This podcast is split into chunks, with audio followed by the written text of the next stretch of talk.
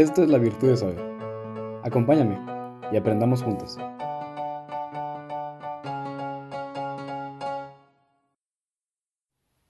Y bienvenidos al episodio 1. Uf. Ah, he estado preparando este episodio por, por unos cuantos días ya. Y he tenido la idea del podcast ya desde hace unas varias semanas. Y creo que por fin encontré el tiempo eh, necesario o que necesitaba para, pues para por fin empezar. Em, el episodio de hoy se va a centrar en, mis temas, en lo que a mí me apasiona, que es la ciencia. Eh, y vamos a tener dos preguntas pilares a lo largo del episodio. la segunda va más relacionada con la primera y son estas. La primera, ¿qué es la ciencia? ¿Qué, qué es ese concepto o esa palabra que, que suena tan fría y tan exacta que en realidad no lo es. ¿Y para qué me sirve? Porque he conocido gente, que afortunadamente no es tanta, que aún no le queda claro para qué sirve la ciencia o yo para qué quiero ciencia, ¿no? Y bueno, al final los dejaré con una reflexión que ataca estas aseveraciones de que la ciencia no es, no es necesaria, cuando en realidad sí lo es, y es una muy buena herramienta, la mejor que conocemos y históricamente ha hecho maravillas por la civilización incluso. Y vamos a empezar con la pregunta pilar número uno. ¿Qué es la ciencia? Tengo dos definiciones aquí. La primera es de la Universidad de Oxford y la segunda es de la RAE, la famosa RAE que ha aceptado palabras como murciélago, ¿verdad? Y es por eso que yo pienso dar mi propia definición de ciencia. Entonces, eh, empezamos con la de Oxford.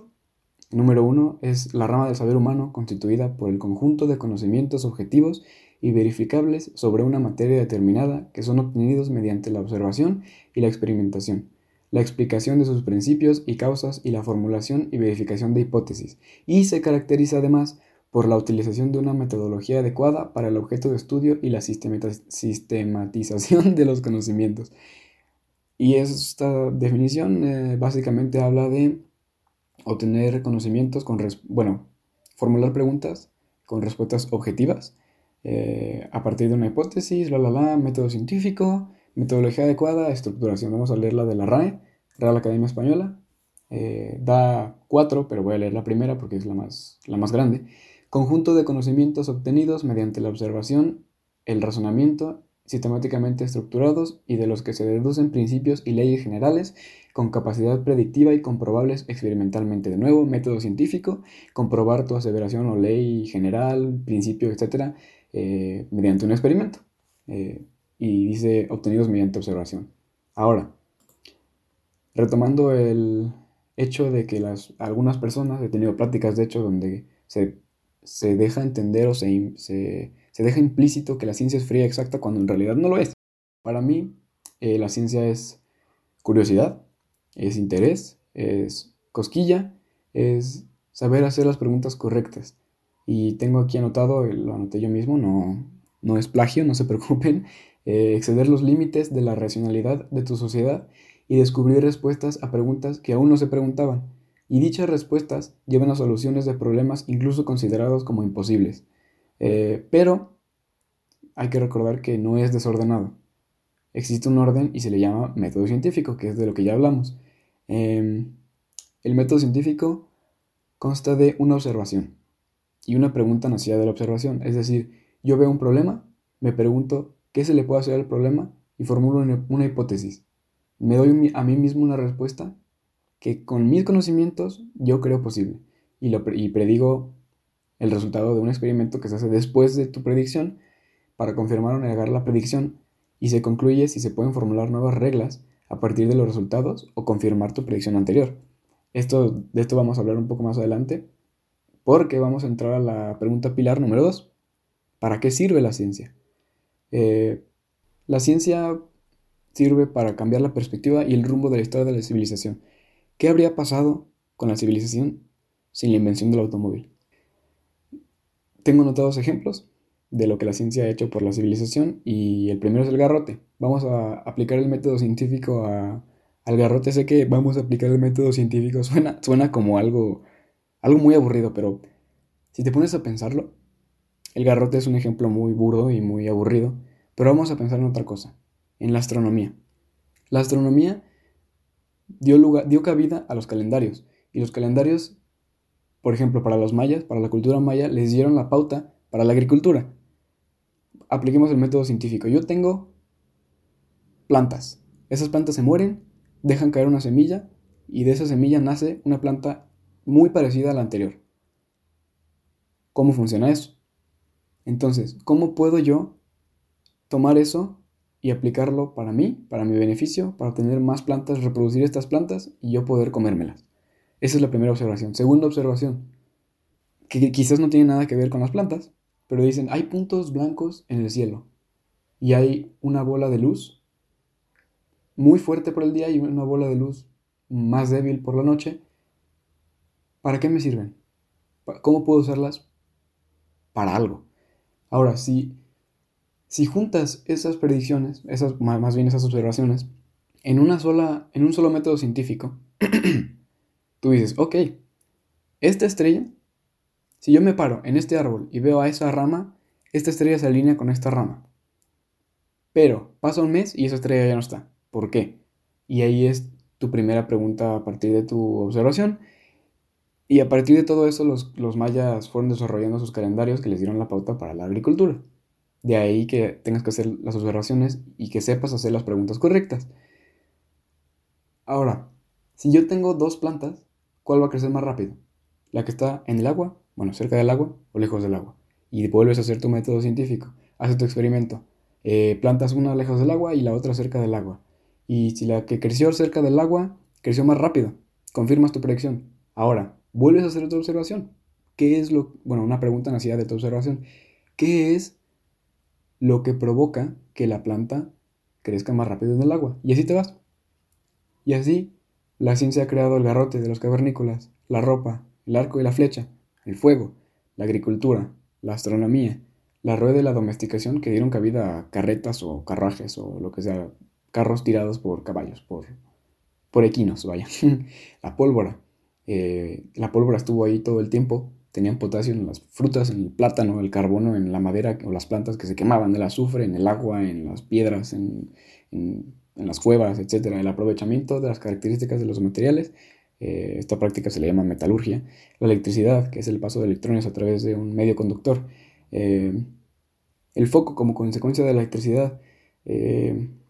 la industria, la metalurgia, el fuego, la electricidad, etc. fueron combinados para crear una industria que creara automóviles, redes telefónicas, eh, electrónica, que el teléfono celular, la televisión, el internet, las computadoras, los teléfonos inteligentes, los satélites y naves espaciales y la ciencia misma. La ciencia misma se creó a partir de una estructuración de pensamiento similar al método científico. Es decir, ¿cómo puedo yo resolver mis problemas? A partir de una observación. ¿Cómo puedo resolver todos mis problemas con, acierto, con ciertos pasos? Como un tutorial de cómo solucionar tu problema. Y la ciencia misma es eso. Es observar, es preguntar, es hacer un experimento, es concluir tu experimento con, ok, me sirvió para confirmar lo que quería o para negarlo. Y si lo negó, ¿qué otra cosa puedo plantear? Hablando de naves espaciales. Eh, el siguiente miércoles, el miércoles 27 de mayo, SpaceX junto con la NASA van a lanzar el primer vuelo tripulado desde tierras americanas desde 2011. Eh, este proyecto es parte de la iniciativa de Elon Musk con, su SpaceX eh, de llevar la humanidad a Marte. Eh, este es el primer vuelo tripulado que hace SpaceX en su cápsula llamada Crew Dragon, acoplada al cohete también de SpaceX llamado Falcon 9 Em, este cohete es muy especial porque es un cohete reusable, es un cohete que, sale, a órbita, deja la Crew Dragon, o la acerca por lo menos, a la Estación Espacial Internacional, em, y el cohete aterriza en la Tierra, regresa. Y no se lo pierdan porque es el miércoles, no, estoy seguro de la hora, pero probablemente estén en vivo en, en Instagram la NASA y SpaceX y lo televisen en Estados Unidos, incluso aquí en México lo vayan a televisar un paso más para la exploración espacial, que a mí mi hit es el espacio. Y bueno, quiero cerrar este episodio con una reflexión para todo aquel que crea que la ciencia no es, no es el camino. Eres un cavernícola. Estás dentro de tu cueva y lo único que comes son bichos y tepocatas y animalejos que entran por la puerta de tu cueva. Tu hijo quiere salir. Tu hijo quiere conocer, tiene la curiosidad, tiene la cosquilla, tiene las preguntas de qué hay afuera. Estoy basándome un poco, tengo un poco de inspiración en los Cruz, lo sé. Tu hijo quiere salir, pero tú obviamente no lo vas a dejar. ¿Cómo puedes, cómo te atreves a pensar en salir si aquí adentro estamos muriendo de hambre? Cuando todo este tiempo la comida vive afuera de tu cueva. Sé que suena un ejemplo muy, muy burdo, muy simple, muy tonto para la vida real. Porque ¿cómo pueden no saber los cavernícolas que la comida viene de afuera? Bueno, no lo sabían hasta que salieron. Y podemos aplicarlo a la, a la actualidad. ¿Por qué ver fuera de la Tierra? ¿Por qué ver a Venus? ¿Por qué mirar a Marte? ¿Por qué mirar a nuestra estrella vecina Alpha Centauri? ¿Por qué, ¿Por qué observar hacia afuera cuando los problemas están adentro? Porque tú no sabes lo que vas a, a, encontrar allá afuera. Una fuente infinita de, de, energía, una forma de purificar el agua al 100%, una forma de aprovechar la energía del sol y del agua y del viento de una forma mucho mejor que tenga una eficiencia de más del 90%, quizás no la respuesta a, la guerra, no la solución a la guerra, pero sí la cura para una enfermedad peligrosa, porque se descubrió una partícula cargada en el cinturón de asteroides de una galaxia a 15.3 millones de años luz. Y, y, si te digo, caminando por la calle, que estoy analizando las partículas de una galaxia a 13.5 años, millones de años luz de aquí, tú pensarías que estoy perdiendo mi tiempo.